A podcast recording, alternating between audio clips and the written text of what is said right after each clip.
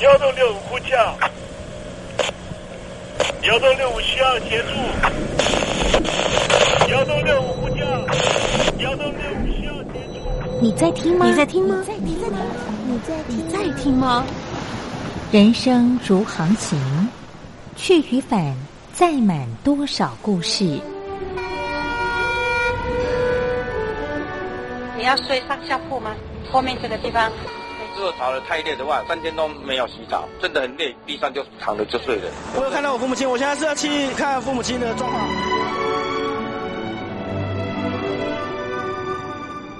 聆听故事湾，让每个故事找到属于自己的码头。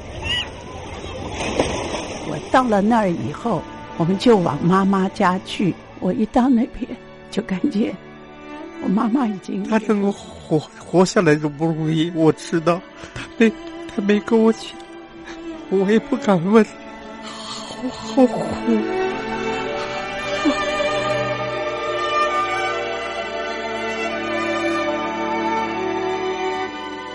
聆听故事湾，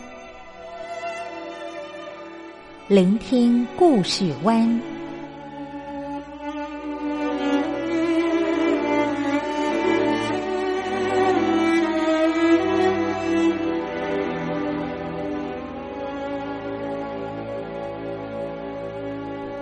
故事总有一个停泊的港湾。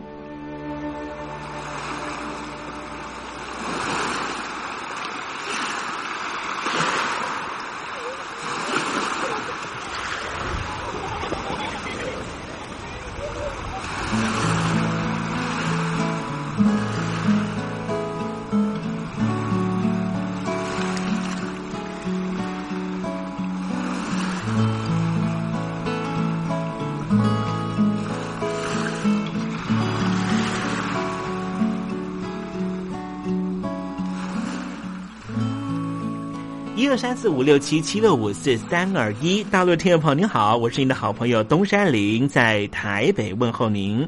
正在为您进行的栏目就是聆听故事湾，一二三四五六七七六五四三二一，全年无休，每天在空中为您服务。您在每天的凌晨三点十分，或是傍晚的六点十分，都可以在光华之声频道收听到这个栏目。聆听寰宇趋势，不用太多解释，因为聪明的你心中自有诠释。亲爱的听众朋友，我们的节目早晚各一次，听众朋友你可以选择最适宜的时间，和东山林共度这短暂的五十分钟的时光，就在光华之声的频道空中相见。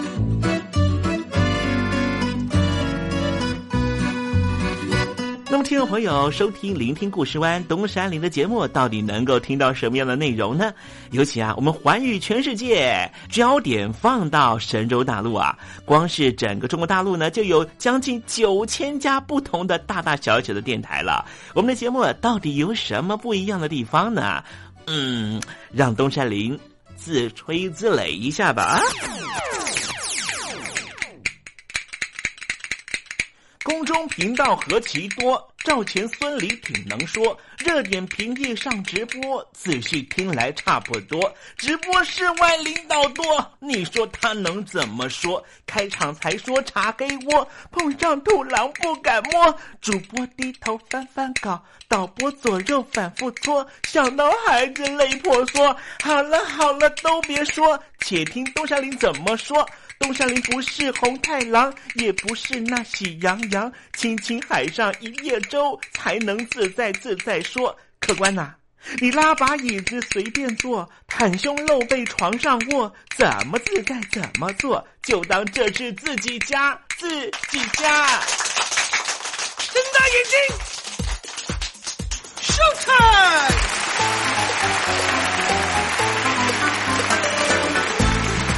听众朋友，你好，我是你的好朋友东山林，在台北问候您。正在为您进行的栏目就是《聆听故事湾》啦。为什么节目的开场要这样的隆重呢？因为在凌晨三点钟的时候才进行我们的节目啊。听众朋友可能正在打瞌睡之中，或是呢在睡梦之中，所以呢要赶快把听众朋友呢让那瞌睡虫踢到九霄云外啦。听众朋友，今天的节目非常的精彩，千万不要错过喽。那么精彩的内容到底包含了什么呢？赶快让东山林为您报告。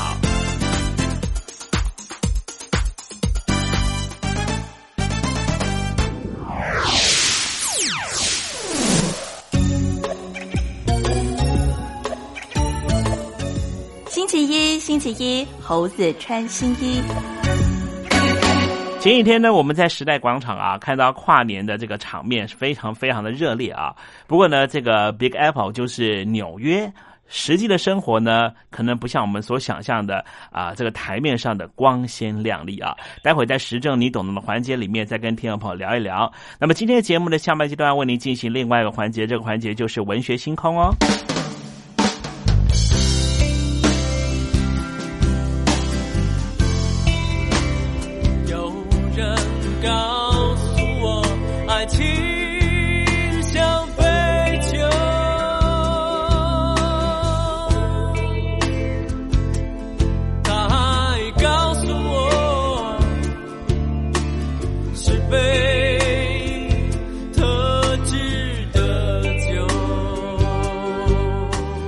听众朋友，好久不见了，我是林志炫。葡萄熟了才能酿酒，心成熟了才懂得爱。希望你会喜欢我的收情歌，也邀请您收听东山林的节目。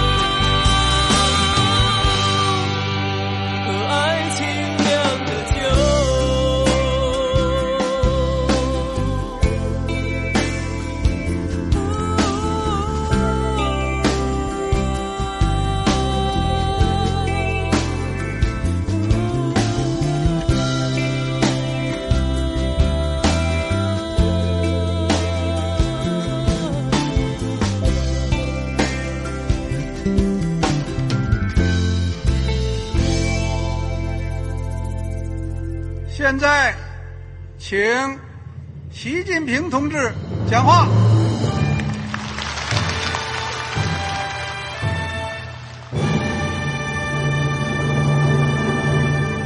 中国梦必须紧紧依靠人民来实现。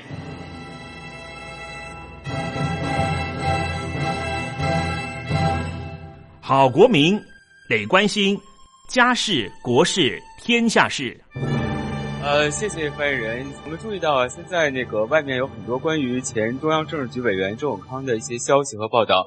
我不知道发言人对这个事情有没有什么可以呃透露、可以披露的。国家对于公示啊，不是什么东西都要公示的。我只能回答成这样了，你懂的。那么作为天津市来说，每年要偿还的这个公路建设的贷款量有多大？哎，这个好国民这个偿还的得回避时政敏感议题。因为他这个这个事儿我就不好再说太细。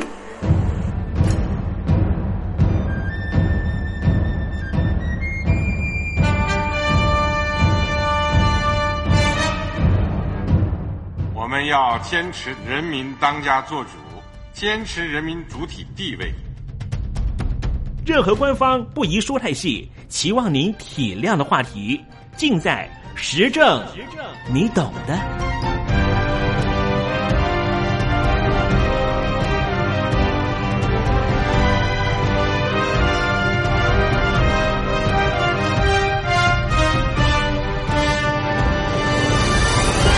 我只能回答这样了，你懂的。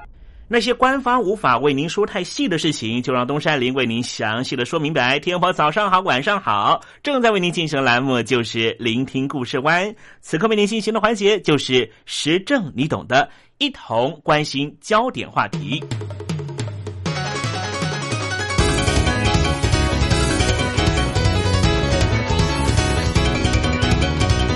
纽约是一个全世界最时尚的都市。可是纽约也是一个在物质条件上面区分的非常严明的地方。今天东山林跟听众朋友介绍纽约这个城市，也是希望能够把最新的观察跟听众朋友分享。先认识一位人物吧，这位人物叫做苏西耶·凡卡德西，他是一名印度移民到美国的学者。在纽约州北部和加州南部成长，毕业于加州大学的圣地牙哥分校，主修数学。在研究社会学非常重要的大学芝加哥大学念社会学博士期间，他很想了解年轻人到底怎么样形成自己的认同感，所以他花了三个月的时间，追随着迷幻摇滚乐团 Grateful Dead 巡回全美的演出。然后他转而研究芝加哥最贫穷的社区，花了十年的时间混在贩毒的帮派里面，最后把所见所闻写成他的论文。当凡凯德西还是社会学研究生的时候，他误打误撞走进芝加哥大学附近的黑人国宅区，他的第一个印象就是高楼紧紧挨在一起，却和城市彻底隔离。好像身上有一种毒瘤，而成为城市中的剧毒。身为一位印度裔，在美国加州长大的中产阶级的子弟，凡卡德西怀着天真的热情，想要研究黑人的贫穷问题。没有想到，竟然遇上了一个卖毒品的黑帮组织。黑帮老大都嘲笑他手上的问卷。这些老大说。你别想拿这些狗屁倒灶的东西四处问人，想要了解我们，你最好和他们往来，搞清楚他们在做什么。就这样，凡卡德西开始和黑帮成员和社区居民将近十年的相处。凡卡德西现在已经是哥伦比亚大学社会学的教授，他主要的论述包含了描述美国的贫穷现象。目前研究主题是法国和美国都会地区平民的比较。最新的作品是关注纽约的底层生活，地下纽约一个社会学家的性、毒品、底层生活观察记。要说到纽约的迷人之处，要说三天三夜也说不完。纽约城市的美丽、堕落、污秽和奇观故事，孕生出。多可不数的小说、电影，或许听众朋友可以从《蒂凡内早餐》穿越时空爱上你，看见爱情交织在纽约的公寓防火梯里；或是可以从电影《纽约黑帮》《教父》《美国黑帮》见识到美学化的黑社会世界；亦或是。保罗·奥斯特《纽约三部曲》侦探式的小说视野不乏，我们也可以透过这个方式走进纽约的市区和城郊，或是听众朋友你喜欢蝙蝠侠电影里面以纽约为基底建构出虚构城市高谭市，这些虚构的故事讲述的正是纽约的真实虚幻融合的寓言故事。里头的人物，时而在困顿中奋发，时而堕落，无止境的往下坠落。当然，有时候他们也是意气风发，不可一世。但是，纽约到底是什么样的情况呢？《地下纽约》这本书是著名的社会学家凡卡德西的记录研究。他前一份作品叫做《我当黑帮老大的一天》。就是以芝加哥国宅社区帮派为研究对象，他花了十年的时间做调查，和这一些朋友一同生活，最后完成了这本书。而这一次，他把他的研究方法带到纽约来，从一九九七年开始从事纽约底层地下经济和群体活动的观察。在一九九九年开始，苏西耶转任到了纽约哥伦比亚大学。他和他的团队从口述历史的研究开始，接触到性工作者、要饭和白领的中产阶级、上流社会的人，范围广及纽约州五个行政区和纽泽西州北部。这份研究在二零零九年结束，他把论文和田野记录分开，而地下纽约结集成为他的田野笔记，描述他在哥伦比亚大学进行的研究过程。一项好的研究不光只是在学术上具有地位，它更加能够让一般读者体会研究者的辛劳，当然也能够看到结石累累的成果。我们在社会学的研究领域里，已经见识到泰利的街角贫困黑人的故事。底层生活里的女服务生的故事，而苏西耶带来的则是纽约壮丽的阴影底下的故事。说实话，地下纽约的主角，与其说是那些作者研究的性工作者、毒贩或是兼职劳保的上流阶级千金，不如说主角是苏西耶自己。读者随着苏西耶从芝加哥出到纽约。浩大的纽约城却不知道从何开展自己的地下经济研究计划。作者写道：“我想自己探索这座城市，但是在我跌跌撞撞走遍哈林区，试图跟要头性工作者攀谈，却吃足了闭门羹。我的下一步是什么呢？我该研究什么？我注意到的东西，其他人也注意到了吗？”纽约，它有一种非常特殊的活力。芝加哥的美，包括在这座城市和中西部其他城市的相似性、可预期的居民活动节奏，以及对于阶级和家世的维护中。相较之下，纽约更喜欢难以相互连结的混乱。除了在实际的田野调查感受到了挫折。在一所全球最顶尖的学校里面做研究，也面对非常强烈的挑战。在学校里面，对于社会学者的期待有两个观点：一种认为社会学家应该谨慎、有系统的观察和分析，才能够了解这个世界；另外一种期待则是像记者一样，希望这些学者不要卖弄科学数据，要写出生动、热情的文字。接触到更多的读者，跨出学术界，企图改变一般人的观念。苏西耶的研究一直在这两种，例如相互互动的功能的观点中不断矛盾犹豫着。他说：“对我而言，这根本是恶魔的交易。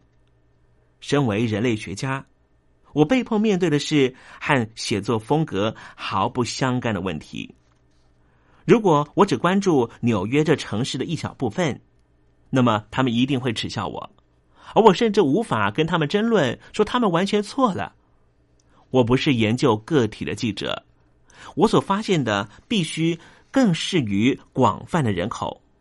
我说出关于这整座城市所有纽约客的大小事情，而那个时候，我甚至连个地铁站都还找不到。他在调查上的困顿。终于有帮助者出现，这个人就是夏恩。夏恩的出现让他的研究开始顺利了。夏恩是苏西耶在纽约首先接触到的要犯，透过他的介绍，让苏西耶的研究得以深入纽约阴影里面，难以见到的空间和场域都被他见到了。成人录影带店附设的性工作者小房间。还有专门为年长客人改变服务内容的照顾性质的性工作者，这些故事大多不是快乐收场。录影带店的老板孟江因为犯下大错，消失在故事里面。一心想要开启自己的性工作事业的安琪拉，最终也是以失败收场。地下纽约所要呈现的是纽约城市里底层人们的生活、劳动、生产，这种无法在官方经济数字台面上的工作见到的地下经济如何连接起一个又一个社群，上层、中层、下层的人们如何彼此互动、交融在一块。对于社会学家来说，全球化城市是一种新的概念。因为大众以小说情节式的方法跨越各个边界和领域，但是苏西耶说：“我看到的是指向连接另外一个层面，存在于一般人眼中见不到的劳工阶级里面。部分可能是因为这些连接多属违法的范畴，于法不容。对于这个不见天光的世界来说，产生连结，同时也表示你得学着跨越不熟悉领域的沟通方式。这名学者不以旁观者的角度来面对他的田野调查，他和访谈对象一起吃饭，不干涉交易，甚至有时候他还会在这一些 A 片的录影带店里面帮忙整理货物。需要的话，他也会提供协助，帮忙被殴打的性工作者，或是提供上流阶级千金劳保的事业意见。相对来说，他自己对于面对的困境也受到许多朋友的救赎。在这十年的观察研究过程里，他从新任的助理教授成为终身教职的教授。当然，他也遭逢到了婚姻失败，最终承受着离婚的痛苦。他的研究从茫然无措，直到他渐渐理清漂移的意思。他看着夏恩、马哥。安琪拉、孟姜等人的成功、失败，或是两者皆败。同样的，他也透过他们看到了自己。文化资本是这本书里面最重要的体悟。当决定把研究延伸到上流阶层之后，他才意识到，深埋在地下纽约里面的底层群体，左右他们成功与否的重要关键。正是这些所谓的软资产。他在认识到几位高级的性工作者的时候写道：“听着他们讲述这些话，我不禁想到安琪拉缺乏软资产。相对富裕和随之而生的优越感，让这几位千金小姐能够拥有某些特殊的文化特质。简单来说，就是冷漠以对。”一种谁也取不走的应得的权利感。相同的权利，他们完全不用费努力就能够得到。但是安琪拉和卡拉都来自于拉丁美洲，从事性工作，甚至位阶比较高的马哥，他算是终极的性工作者的中介。就算是费尽心机，也不一定能够得到这样的权利。这就是关键的不同之处。作者说，他完全能够理解，就像是学习葡萄酒和歌剧知识能够让他在哈佛美食俱乐部少出一点糗一样。可是他心里完全知道自己并不属于这个世界。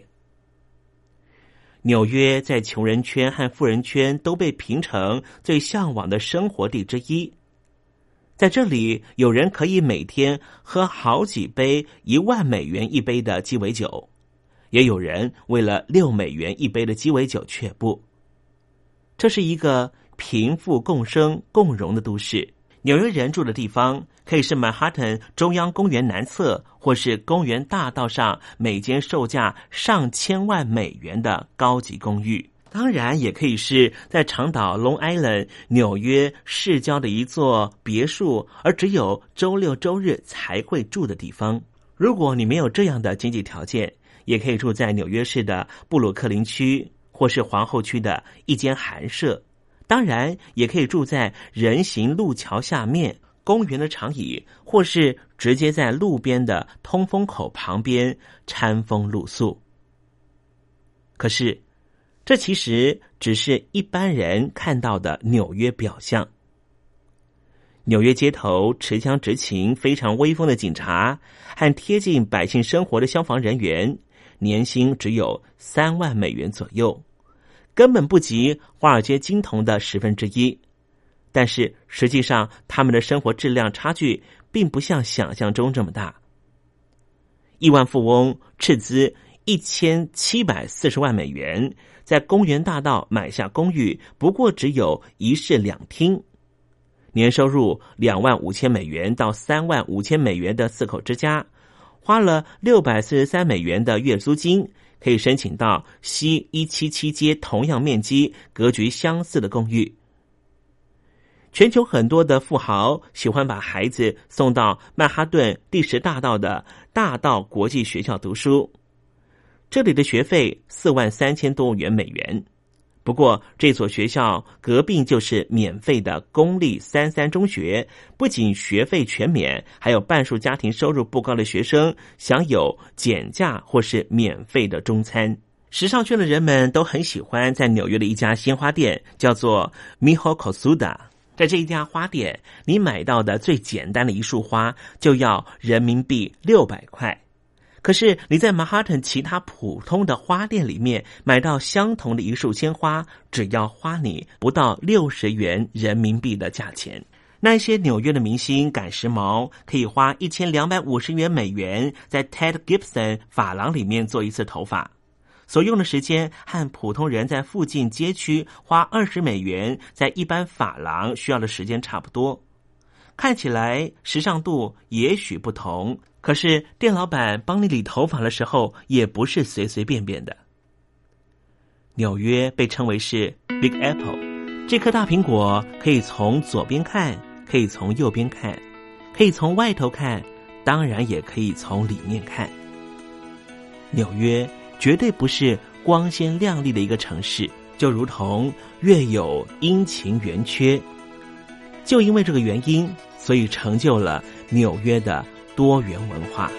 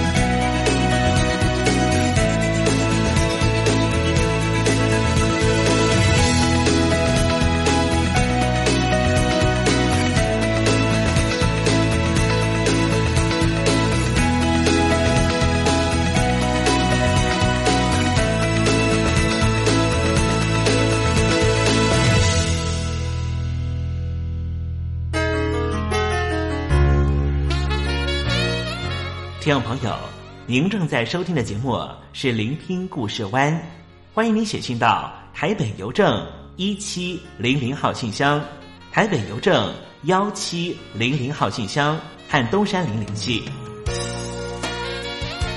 东山林就是东边的山里有只麒麟的东山林，东山林等候您的来信哦。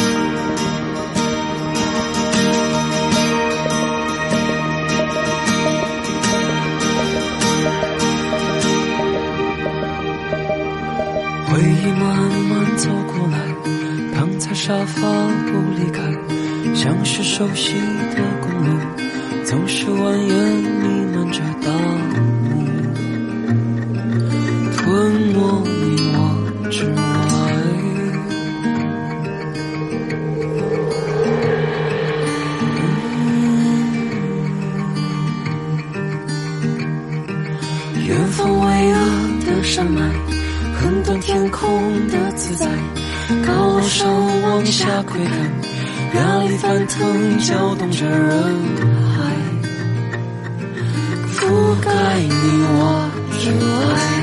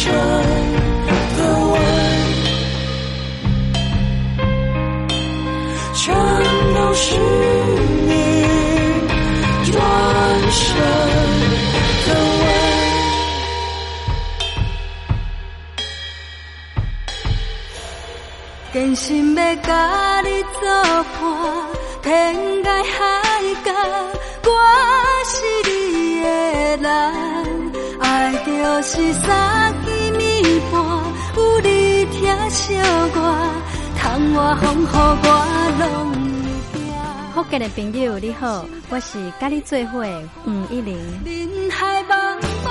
不管你在什么所在，一玲提醒你，拢爱炸着 radio，因为光华之声永远带你啪啪照哦。因为你来作伴。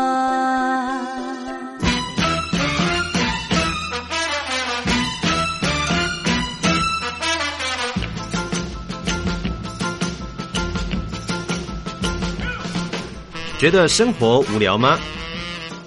觉得日子无趣吗？给您专业的两岸政治国际新闻，给您精彩的生活娱乐医疗休闲，您要的生活即时信息都在光华之声，贴近光华之声，丰富您美丽幸福的人生。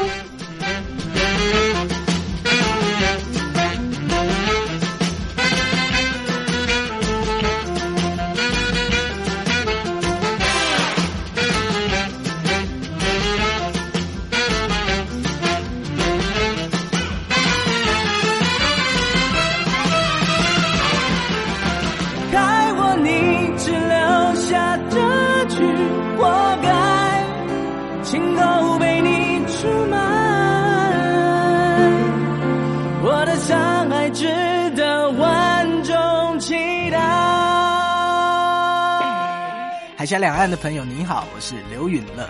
不论你在哪里，不论你正在做什么，都要允许自己快乐哦。伤害值得万众期待。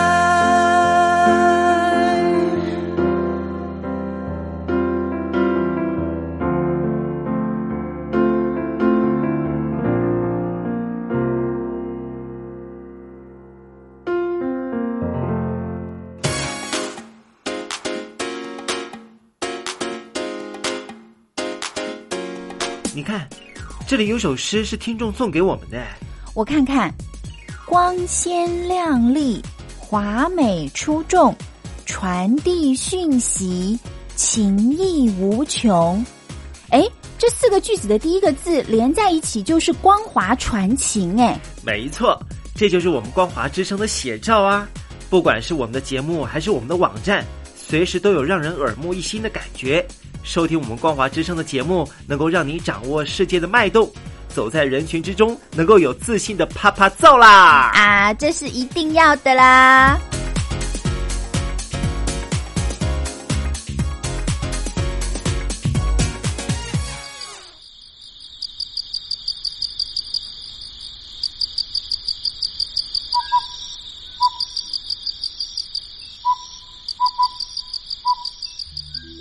文学有着教化怡情的作用。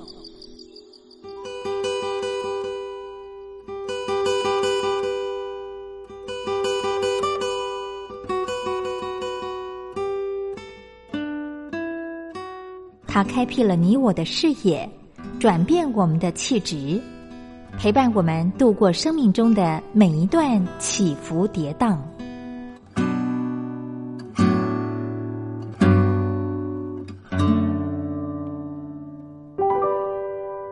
东山林邀请您一同进入文学星空。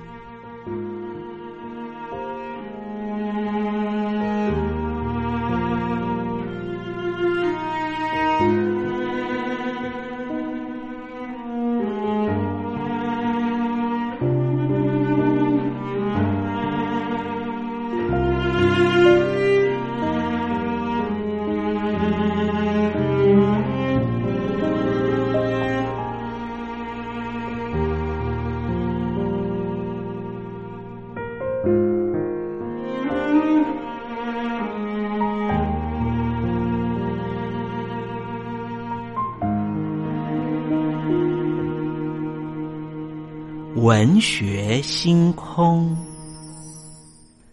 文学带给我们的不是抽象艰涩的僵化信条，而是活生生的生命经验。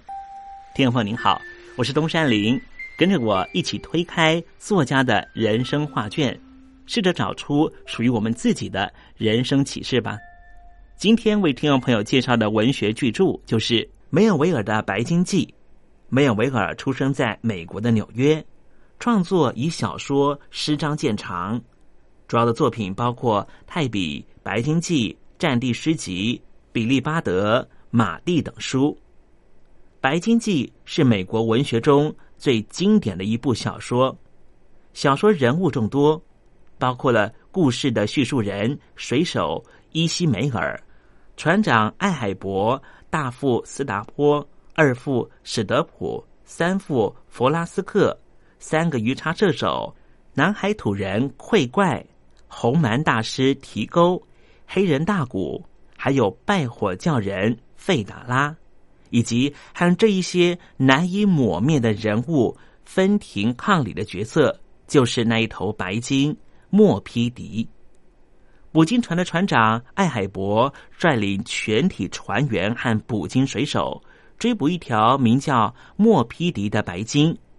这是一条令人胆战心惊、狡猾残暴的海中怪物。凡是捕鲸的渔民，莫不闻声丧胆、谈惊色变。艾海婆的一条腿就是被这一条白鲸吞噬掉的，因此他决心要捕杀白鲸，报仇雪恨。捕鲸船在大海中日夜搜捕，终于和这条白鲸遭遇。经过了三天三夜的追踪，白鲸终于被鱼叉标枪所击中。发狂的白鲸撞翻了渔船，船长艾海伯被标枪上的绳索缠住了，一起卷入大海。最后两败俱伤，船沉人亡，只有船员伊西梅尔生还，向我们讲述这个悲壮的故事。这部小说的用意是为了揭示人类灵魂深处存在的恶，并且力图促进人的觉醒和进步。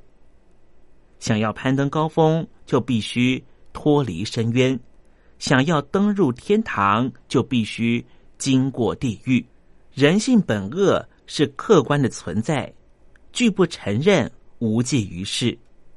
作者借由《白鲸记》明示。人类必须承认自己灵魂中的恶。《白鲸记》这一部小说同时具有多重不同的意义。第一点要强调的是，这部小说是一部扣人心弦的捕杀白鲸的冒险小说。作者除了根据自己的亲身体验，还阅读了许多捕鲸的文献资料，所以《白鲸记》。也是一部研究捕鲸业的史书和学术著作。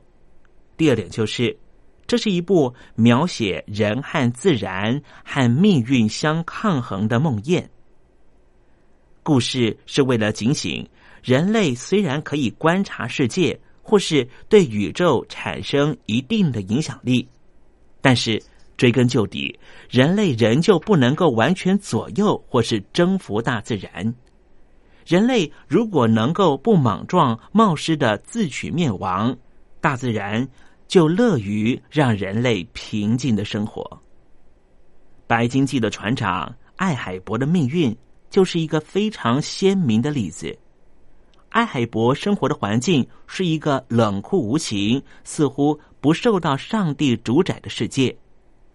作者塑造了一个违逆正统基督精神的世界。颇有亵渎神明的意味。